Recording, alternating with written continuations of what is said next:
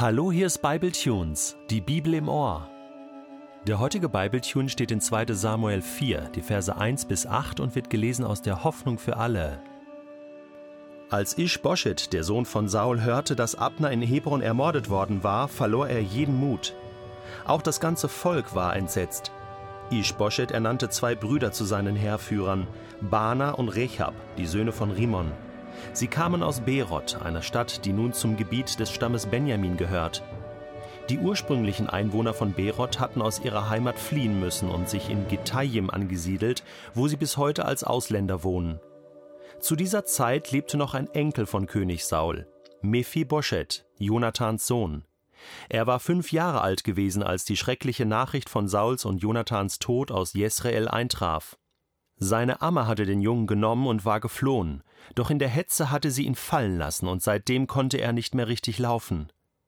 Eines Tages nun kamen Rechab und Bana, die Söhne von Rimmon aus Beroth, am Mittag zu Ischboschets Haus. Es war sehr heiß, und Ischboschet hatte sich zum Schlafen hingelegt. Die beiden gingen ins Haus unter dem Vorwand, sie wollten einen Sack Weizen aus der Vorratskammer holen. Sie schlichen sich in Ischboschets Zimmer und erstachen den Schlafenden auf seinem Bett. Dann schlugen sie ihm den Kopf ab und machten sich damit auf und davon. Die ganze Nacht durchquerten sie die Jordanebene, bis sie schließlich in Hebron ankamen. Dort zeigten sie König David den Kopf und sagten: Hier bringen wir dir den Kopf von Ish-Boschet, dessen Vater Saul dein Feind war und dir nach dem Leben trachtete. Heute nun hat sich der Herr für dich an Saul und an seiner Familie gerecht. Was ist nur aus dem Königtum von Saul geworden, dem ersten König in Israel? Mann, oh Mann. Saul selbst und sein Sohn Jonathan auf dem Schlachtfeld gestorben. Ischboschet, der letzte Sohn von Saul, König in Israel, nun auch ermordet auf seinem eigenen Bett von zwei Leibwächtern sozusagen, Heerführern. Menschen, denen er vertraut hat. Und da ist nur noch ein Enkel von König Saul übrig. Mephibosheth, Jonathans Sohn, fünf Jahre alt.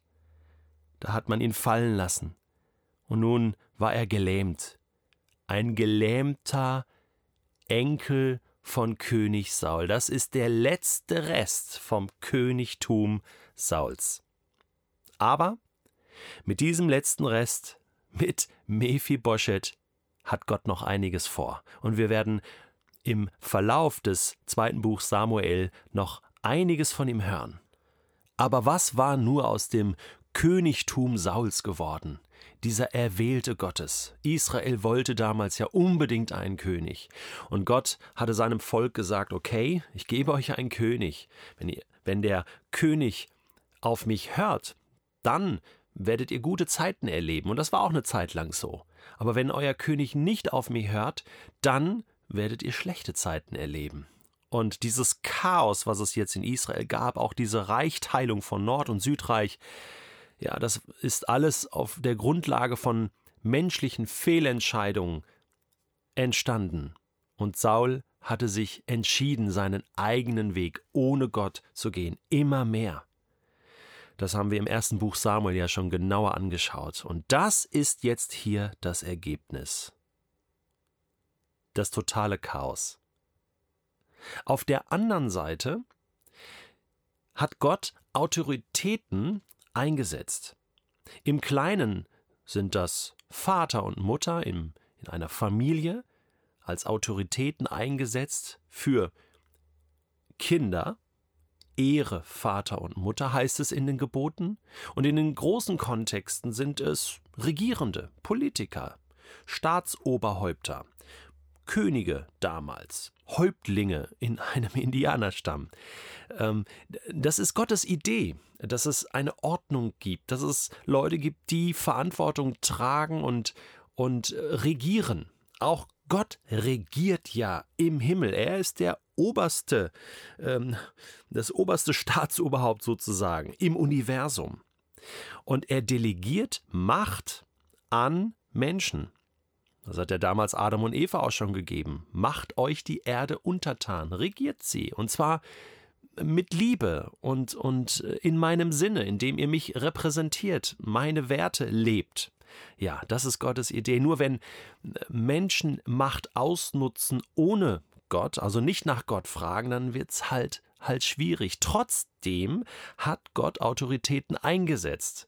Das ist ein bisschen kompliziert jetzt. Also, wir können nicht einfach sagen, der Politiker oder der Regierende glaubt nicht an Gott, deswegen höre ich nicht auf den. Ich betone das deswegen, weil man hat ja so den Eindruck, Mensch, was waren das da für Zeiten Israel da? Bringen die einfach den König um. Ja, zum Glück gibt's das heute ja nicht mehr. Also da kann man nicht einfach auf offener Straße äh, ähm, irgendein Staatsoberhaupt umbringen, oder? Man kann jetzt nicht einfach äh, in das Schlafzimmer von äh, Bundeskanzlerin Merkel eindringen und sie äh, da umbringen. Ist wahrscheinlich keine gute Idee, wird wahrscheinlich auch so nicht passieren, obwohl, Moment mal. Ich habe da mal so ein bisschen online geblättert und Moment, das ist gar nicht mehr so weit weg. Also, da wurde eine Kölner Oberbürgermeisterin auf offener Straße angegriffen mit dem Messer, ist fast gestorben daran. Vor kurzer Zeit ist eine englische Abgeordnete erschossen worden auf offener Straße. Da ist ein äh, Pariser Hauptkommissar vor seiner Wohnung erstochen worden. Also, das ist ja schon wie im Wilden Westen, wie im alten Israel, ja, geht das ab, wie im Mittelalter. Das ist gar nicht mehr so weit weg, das ist mittlerweile Alltag. Dass man sich auflehnt gegen Autoritäten, und zwar nicht nur in den sozialen Netzen, so verbal, ja, über alles Mögliche herzieht, sondern tatsächlich auch Hand anlegt. Und irgendwie sehe ich die Wurzel im Menschen, dass er sich auflehnt, auflehnen möchte gegenüber Autoritäten. Letzten Endes ist es eine Auflehnung gegenüber Gott. Paulus sagt mal im Römerbrief, dass jede Obrigkeit, jede Autorität von Gott eingesetzt ist, von Gott herkommt. Und an anderer Stelle sagt er in einem Timotheusbrief, dass wir beten sollen für die Regierenden. Ja, das bringt mir einen anderen Fokus in meinem Leben, wenn ich bete für die Menschen, äh, um, um Weisheit bitte, dass sie gut regieren, dass sie gute Entscheidungen treffen, egal ob Bürgermeister oder Bundeskanzler oder äh, irgendein Staatsoberhaupt, dann bringt mich das einfach auf eine andere Spur. Dann bringt mich das in eine göttliche Spur. Denn das gefällt Gott wenn ich nicht einfach nur kritisiere, sondern Verantwortung übernehme, indem ich bete für diese Menschen. So sieht's aus. Denn dann bewege ich den Himmel. Dann kann Gott eingreifen und Gott regiert ja. Er regiert ja mit. Er regiert auch durch diese Staatsoberhäupter. Und deswegen möchte ich das jetzt tun. Vater im Himmel. Danke, dass ich beten darf, dass wir beten dürfen für unsere Bundeskanzlerin, Frau Angela Merkel. Danke, dass wir sie haben. Danke, dass sie eine gottesfürchtige Frau ist. Das ist in vielen Situationen schon deutlich geworden. Und sie macht nicht alles richtig, sie macht aber auch nicht alles falsch, sie macht aber vor allen Dingen eines, sie übernimmt Verantwortung als Staatsoberhaupt und regiert Deutschland nach bestem Wissen und Gewissen. Und sie tut es auch in der Verantwortung von, vor dir. Bitte segne du sie und ihr Haus. Schütze du sie und ihr Haus. Und hilf, dass sie, solange sie in der Regierung ist, wirklich gute Entscheidungen treffen kann. Zum Wohl des Landes, zum Wohl der Menschen, zum Wohl Europas und der Welt. Und dass sie dich dadurch verherrlicht, dass sie durch ihre Entscheidungen deinen Willen tut. Das ist mein Gebet. Amen.